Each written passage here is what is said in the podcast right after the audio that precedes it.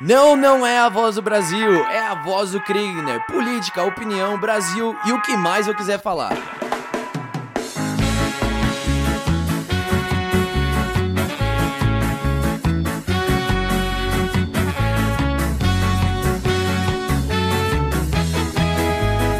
Bem-vindos a mais um podcast A Voz do Kriegner, o podcast que nasceu para te deixar mais informado, menos alienado e muito mais interessado naquilo que acontece no meu, no seu, no nosso Brasil varonil.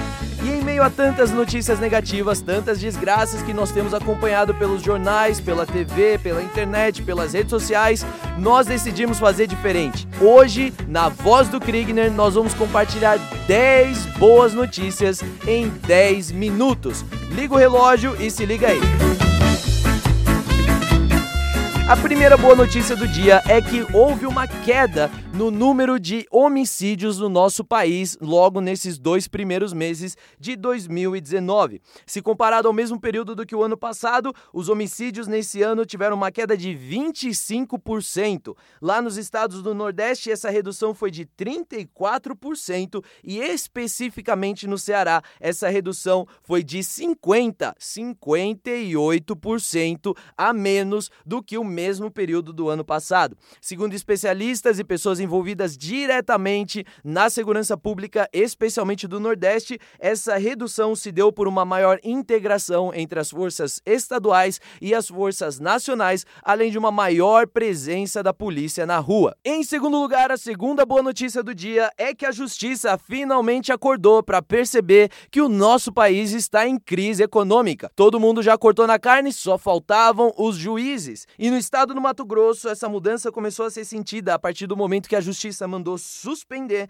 salários considerados abusivos, ou seja, aqueles que ganham mais do que deveriam ou mais do que o normal, salários que são exacerbadamente grandes. E esses salários estão sendo agora suspensos. Ponto positivo para a justiça do Mato Grosso. Em terceiro lugar, a boa notícia do dia é que em 100 dias, nos primeiros 100 dias de governo, o nosso presidente Bolsonaro cumpriu mais promessas do que Dilma e Temer cumpriram nos seus primeiros 100 dias de governo. O número de promessas cumpridas pelo Bolsonaro nos primeiros 100 dias de governo foi de 12, enquanto quatro estão sendo parcialmente cumpridas. As demais ainda estão em andamento ou nem foram iniciadas. Dilma cumpriu 5 das 55 promessas e Temer cumpriu 3 das 20 promessas. Para bem ou para mal, 12 das 58 promessas já estão cumpridas e que continue assim, fazendo o que foi eleito para fazer.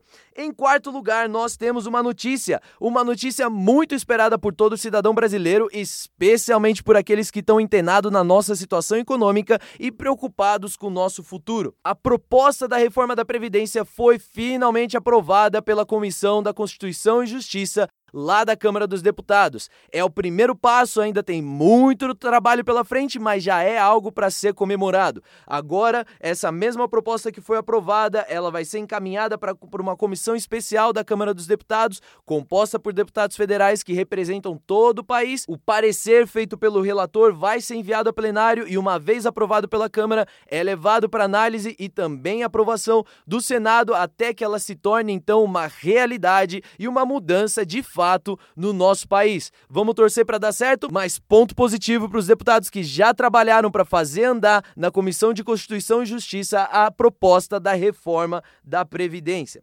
Em quinto lugar, a quinta boa notícia do dia é que o Supremo, aquele que a gente conhece muito bem, o STF, está estudando a possibilidade de aumentar a quantidade de julgamentos virtuais que são realizados por esse mesmo tribunal todos os anos. Isso mesmo, julgamentos virtuais. Ao invés de ter que ir lá até o tribunal, sentar com o juiz e ter o advogado, a representação e ter todo aquele rito, esse mesmo processo acontecer online. Isso já é realidade para alguns tipos de processos hoje, mas a intenção do Supremo é expandir essa classificação para que outros tipos de processos possam ser julgados e a fila de milhares e milhares e milhares de processos seja cada vez diminuída de uma forma ainda mais mais rápido. Segundo especialistas, ter um julgamento virtual também evita com que aquelas famosas negociações por detrás do pano aconteçam entre advogados, juízes e até as partes representadas. Enfim, um julgamento virtual garante uma maior transparência e, uma, e dificulta esse tipo de transação. Vamos falar agora das boas notícias no setor da educação. Em sexto lugar, nós temos uma boa notícia acontecendo na Secretaria de Educação do Estado de São Paulo.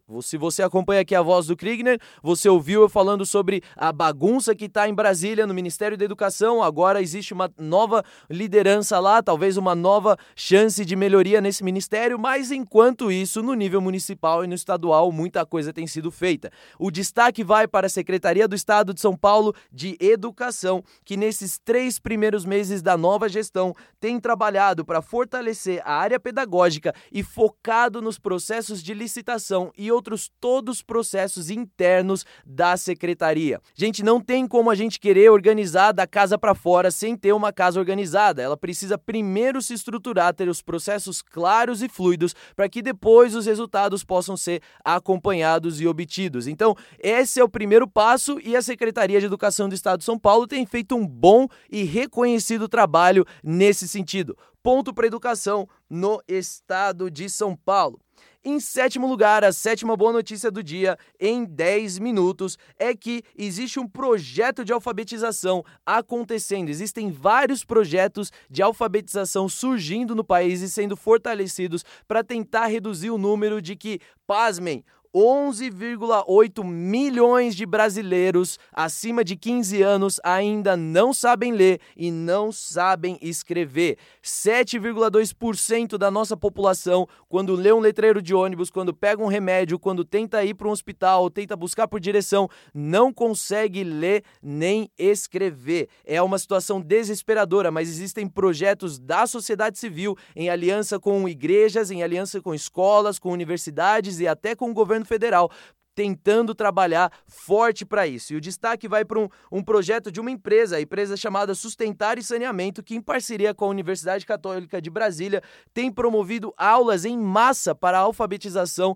de jovens e de adultos é mais um exemplo de que quando o brasileiro quer, o brasileiro consegue resolver os problemas que mais nos incomodam. E nós não podíamos ir caminhando para o final dessa lista de 10 boas notícias sem falar da minha, da sua, da nossa queridíssima Lava Jato, a Operação Lava Jato que até hoje já levou 242 condenações, 155 pessoas para cadeia em 50 processos sentenciados por lavagem de dinheiro, corrupção ativa, corrupção passiva, fraude à licitação, organização organização criminosa, evasão de divisas, lavagem de dinheiro, tráfico internacional de drogas, crime contra a ordem econômica e vários outros crimes que foram cometidos para levar dinheiro público para bolsos privados. Isso é inaceitável. Nosso país está mudando para que isso nunca mais aconteça. Só nesse período de operação já foram 2,5 bilhões de reais que retornaram à Petrobras, a principal empresa prejudicada com esses esquemas. E já que estamos falando de dinheiro, vamos falar também sobre o salário mínimo. A nona boa notícia do dia é que o salário salário mínimo sofreu uma correção de 4,2% em relação ao antigo valor. A partir de janeiro de 2020, o salário mínimo que era de 998 reais foi para R$ 1.040 e a expectativa é que chegue até R$ 1.123 até o ano de 2022. Queremos que chegue ainda mais para trazer maior poder de compra e maior inclusão social e econômica para as camadas mais pobres da nossa sociedade. Vamos torcer para dar certo. E em último lugar, para encerrar com chave de ouro a nossa lista das 10 boas notícias em 10 minutos, uma notícia que nos traz tranquilidade e a certeza de que a impunidade não mais reinará no nosso país. Para fechar com chave de ouro essa lista, a décima notícia é que Lula continua na cadeia. Até o próximo a voz do Kriegner.